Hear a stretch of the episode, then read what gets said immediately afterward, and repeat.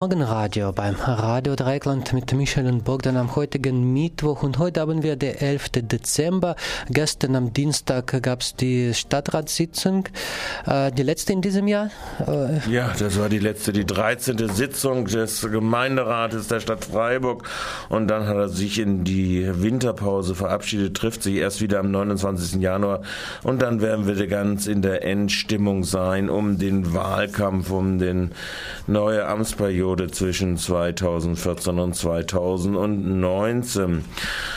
18 Punkte waren äh, auf der Tagesordnung, wie üblich das meiste ohne Debatte äh, und auch einstimmig verabschiedet. Da waren so interessante Sachen dabei, wie die Fortschreibung der regionalen Nahverkehrsplanung oder die Schulentwicklung, ähm, auch Konzeption von Quartiersarbeiten oder was war noch dabei, äh, die Umgründung des Vereins Farbe zu einer Qualifizierungs GmbH einstimmig beschlossen. Ich glaube, bei Enthaltung der GAF äh, wurde auch, dass geklagt gegen die Feststellung der amtlichen äh, Zahl der Einwohner. Eifrige Leserinnen und Leser unseres Webportals wissen ja schon über die Vorgänge da Bescheid. Bestimmte städtebauliche Entwicklungsmaßnahmen wurden beschlossen. Die Sanier, das Sanierungsverfahren Soziale Stadt Weingarten West, hier die Modernisierung der Sulzburger Straße, wurde von der Tagesordnung abgesetzt. Debattiert debattiert, äh, nicht debattiert wurde auch der Hochwasserschutz und äh, die Beauftragung eines Handlungs im Rahmen des Handlungsprogramms Wohnens einer Wohnungsmarktanalyse. Diskutiert wurde, äh, und zwar einstimmig natürlich wieder, mit Ausnahme ganz weniger Stimmen äh, aus der GAF. Ähm, die Frage des äh, neuen Verwaltungszentrums, das da gebaut wird an der Fehrenbach-Allee, da es ja bekanntlicherweise jetzt ein bisschen teurer wird. Sie haben ja schon einen Kostenindex von fünf Prozent pro Jahr drinne, weit über Inflations- und Zinsrate gelegen. Aber äh, das wird auch ausgeschöpft werden. Bemerkenswerterweise allerdings so ausgeschöpft werden, dass selbst die anvisierte Konstruktion in der Holzbauweise dann nicht mehr möglich sein wird. Und stattdessen Holz-Alu-Kombinationen wohl zum Einsatz kommen können. Insgesamt ist aber, wie der mit seinen offensichtlich seinen Frieden machende Stadtrat Guzzoni ausdrücklich in der Erwähnung des heutigen Berichts der Badischen Zeitung geführt hat, die Zahlen sind korrekt. Also wir sind jetzt bei 72 oder ich glaube 72,6 Millionen Euro. Äh, wir werden am Ende, wenn wir weitere drei äh, Jahre hinzurechnen, 14, 15, 16, nochmal 5 Prozent drauf, jeweils pro Jahr 15 Prozent noch drauf, dann kann man jetzt schon Pi mal Daumen ausrechnen, dass wir über 80 Millionen Euro bei dem Neubau des, äh, der ersten Baustufe des Rathauses schon angelangen werden. Ähm, das war so die Debatte eigentlich sind sich ja alle einig. Es dreht sich noch ein bisschen, ob man bei so einer hohen Bausumme nicht auch ein bisschen mehr Kunst im öffentlichen Raum machen wollte. Und da gab es dann auch wieder schiedlich, friedlich, ja, reden wir über den Doppelhaushalt 15, 16. Da kann man auch mal darüber reden, ob man noch ein bisschen mehr Kunst am Bau auch in diesem Haus machen äh, kann im neuen Rathaus. Ansonsten sind alle Daten dort äh, relativ wohl ausgewiesen und man soll ja auch nicht die Verwaltungsarbeit nur kritisieren und äh, nicht äh, nur schlecht machen. Äh, also zumindest ist es in diesem Punkt scheint es eine relativ hohe Kostentransparenz zu geben.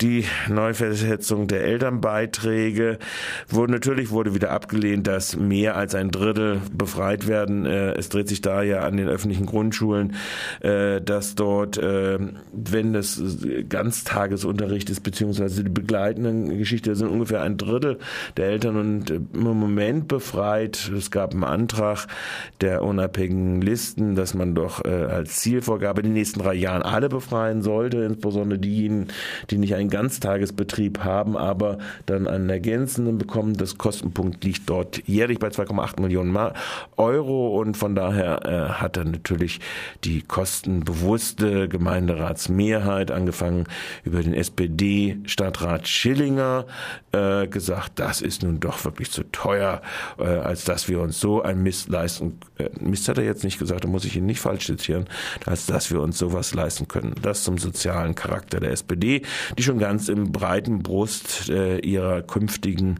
Regierungsbeteiligung im Bund jetzt als die Zentrumspartei des Freiburger Gemeinderates sich aufführt. Äh, da bleibt viel Platz, was sie da frei macht und den scheint offensichtlich ja die äh, unabhängigen Listen belegen zu wollen auf der Seite. Ja, und ansonsten ging es wieder um die Frage einer neuen Obdachlosenunterkunft. Wie üblich wird äh, immer weiter rausgedrängt vom Heidenhof in der Elsässer Straße 7 will die äh, Heilsarmee dann eine neue äh, betreiben in der Tullerstraße 63. Gibt zwar keine tolle Busbahnbindung, sondern nur ein bisschen äh, schwierig und das Klientel, das dort sein soll, in einer Übergangsart und Weise, äh, würden hauptsächlich Kranke und äh, ältere Obdachlose sein, die dort unterkommen sollen. Meines Erachtens oder von meinem Eindruck her zu Recht bemängelten verschiedene Stadträte, insbesondere aus der GAF, dass es ein, kein vernünftiges Übergangskonzept da gibt, wie das in eine dann weitergehende Altenbetreuung äh, gehen sollte, wenn es ältere Leute sind oder wie Kranke dann also praktisch da hinauskommen. Alle lobten die äh, Heilsarmee. Ich kann das nicht beurteilen. Ich weiß auch nicht, ob das äh, Betreiben durch klerikale Betreiber äh, irgendeinen Vorteil hat.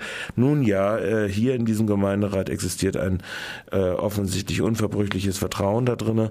1,8 Millionen soll das kosten. Das ist nur grobe Kostenschätzung, kann auch teurer werden. Genaue Baukalkulationen liegen nicht vor. Gebaut wird von der FSB und das Resultat wird dann im Ergebnis natürlich sein, dass es teurer wird und die Stadt das dann bezahlen wird wird.